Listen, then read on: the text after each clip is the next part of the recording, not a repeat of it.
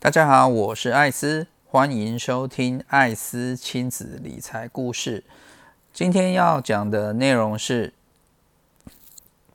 投资理财上，你有节约用水、节约用电吗？你有透过了解税法来合法节税吗？今年年初有一段时间，艾斯记得台湾严重缺水，当时日月潭还出现了很特殊的景象，整个干枯的日月潭还吸引了很多游客去前往拍照。除此之外，当时不管是政府或是个人，大家都很努力的节约用水。艾斯也记得自己的两个小朋友瞬间多了很多节约用水的小常识。他们会提醒我洗澡用水、洗米用水、反复使用、装节水的接头等等。节约用电当然也是一样的道理，随手记得关电器、插头，该拔的要拔，使用节能的电器等等，都可以替我们长期累积下来，节省一笔很大的开销。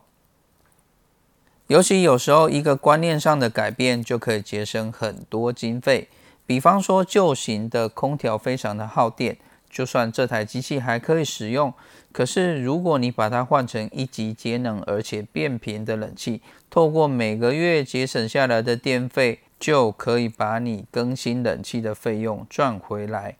投资理财也是，有时一个观念的理解加以延伸之后，也可以替我们省下很多的费用。理财的五大规划包含了投资、保险、税务、退休以及遗产。之前投资的部分，我们有谈过投资的心法、投资哲学以及实际的操作方式，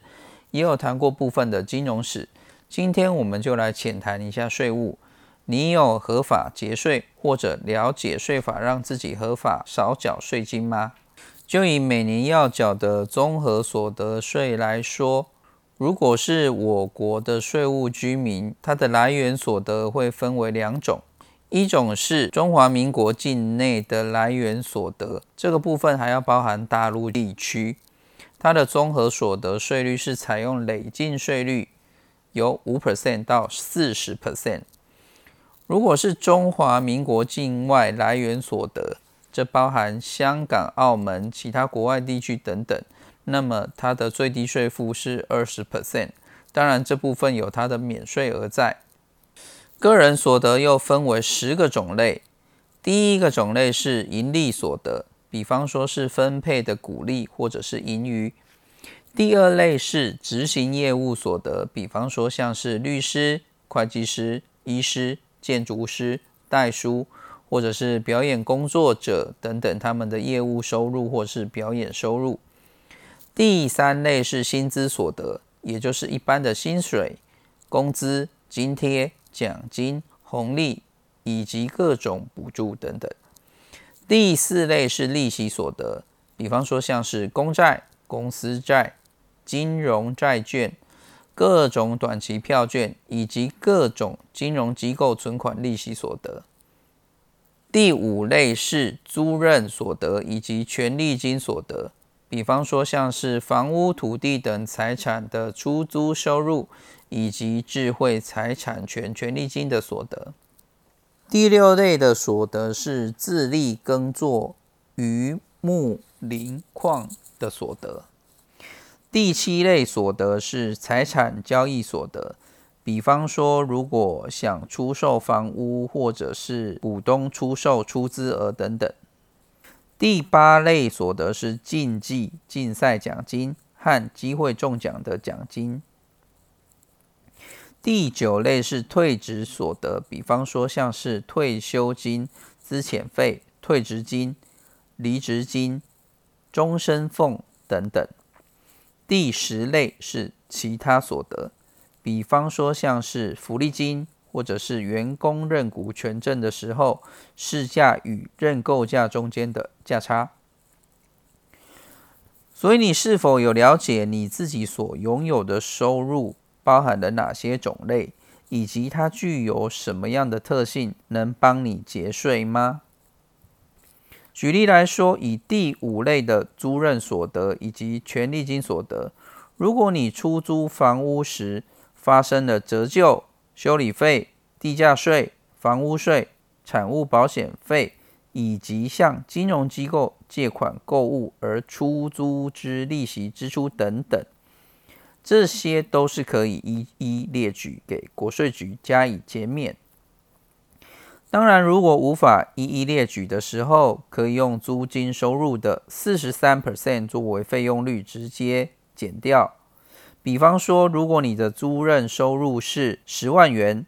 没有列举的话，可以直接用十万块减掉十万块乘以四十三 percent，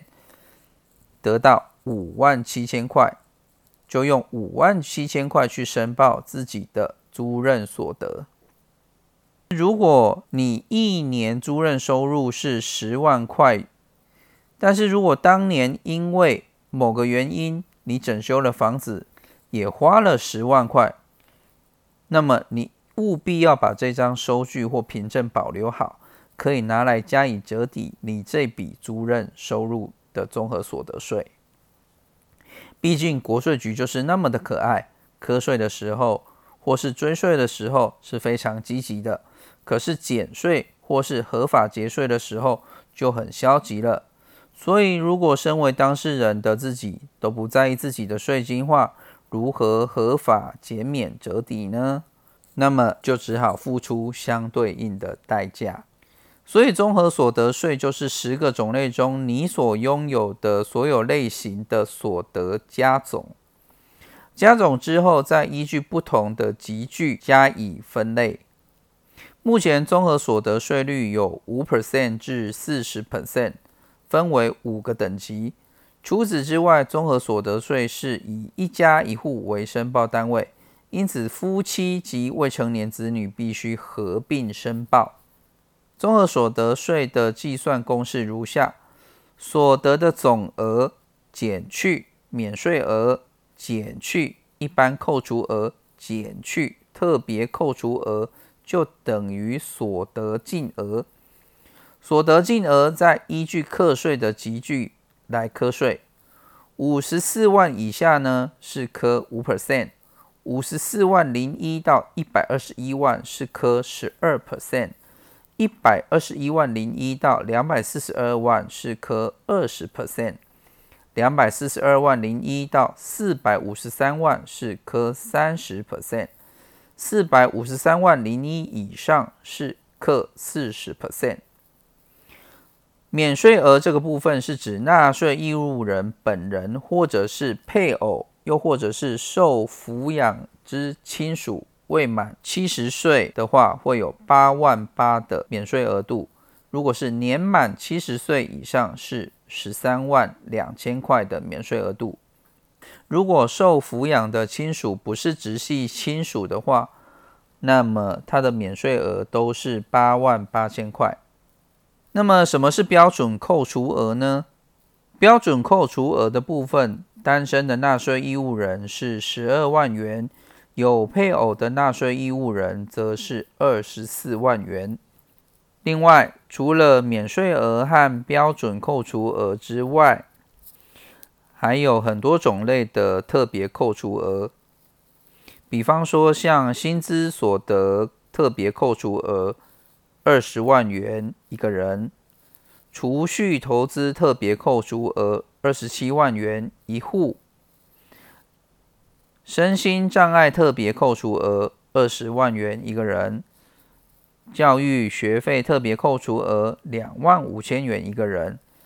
但是受抚养的子女必须就读大专院校以上的学费。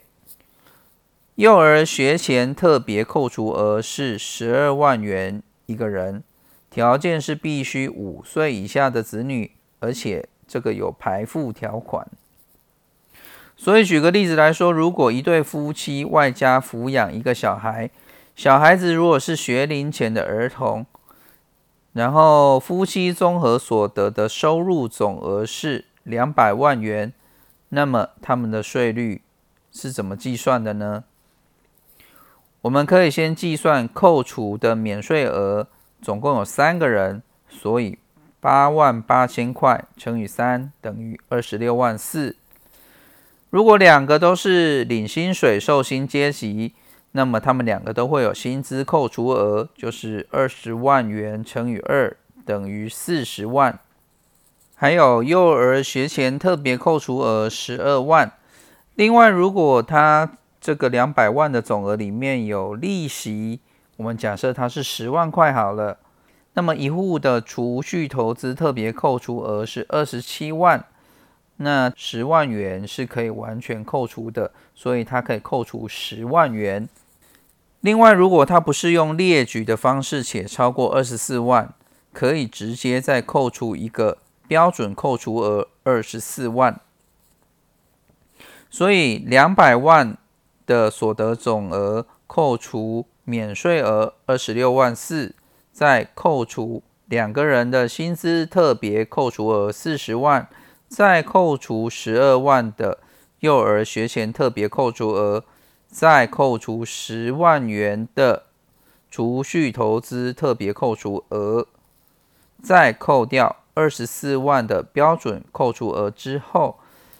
他所得到的所得净额是八十七万六。那这个八十七万六落在五十四万至一百二十一万之间，所以它的税率就是十二 percent。八十七点六万乘以十二 percent 就是十点五万左右的税金，我们就可以计算出来我们要缴的税。就是十点五万左右。在这个例子中，我们可以发现，在标准扣除额二十四万元的部分，如果是透过列举的方式，比方说像是医疗费、人身保险费、健保费，或者是你本来就有对政府或者是对机关团体的捐赠，或者是你有房屋租金的支出，或者是自用住宅购物借款的利息等等。这些如果列举起来可以超过二十四万的话，你就可以降低你的缴税金额。我们再来算一下，如果你这些列举起来可以达到六十万的话，你就可以降低你的集聚到五 percent。计算公式就像刚刚一样，两百万减掉二十六点四万的免税额。再减掉四十万的薪资特别扣除额，再减掉十二万元的幼儿学前特别扣除额，再减掉十万元的储蓄投资特别扣除额，再减掉原本的标准扣除额是二十四万，可是你把它透过列举的方式可以增加到六十万的话，就减掉六十万，那么你的所得净额就会来到五十三点六万。集聚就是五 percent，如果你可以降到这个金额的话，那么你所要缴的税率就会变成五十三点六万乘以五 percent，就是二点六八万。当然，艾斯的意思并不是要你故意去提高这个部分的比例，而是要告诉你，如果你有好的保险规划，加上本身自己有购买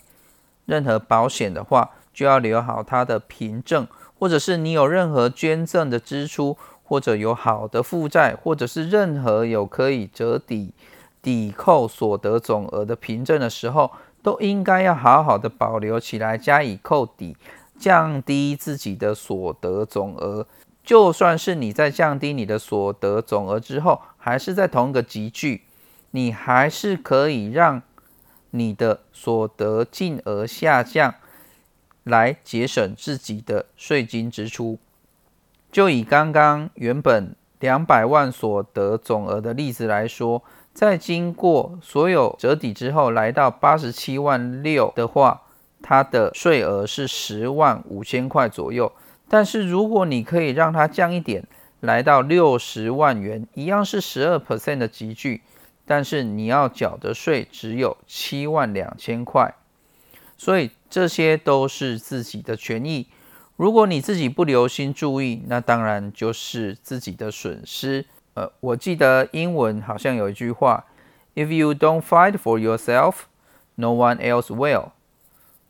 所以你不替自己争取自己的利益的话，没有人会替你争取的。那当然，税务还有很多的面向，比方说像是赠与税。遗产税，或者是最近刚改的房地合一税，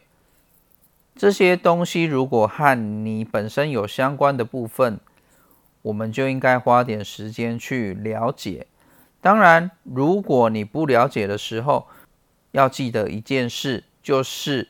请专家提供你专业的建议。在听完专家的建议之后，好好思量之后再去做动作，这样才不会让自己的权益受损。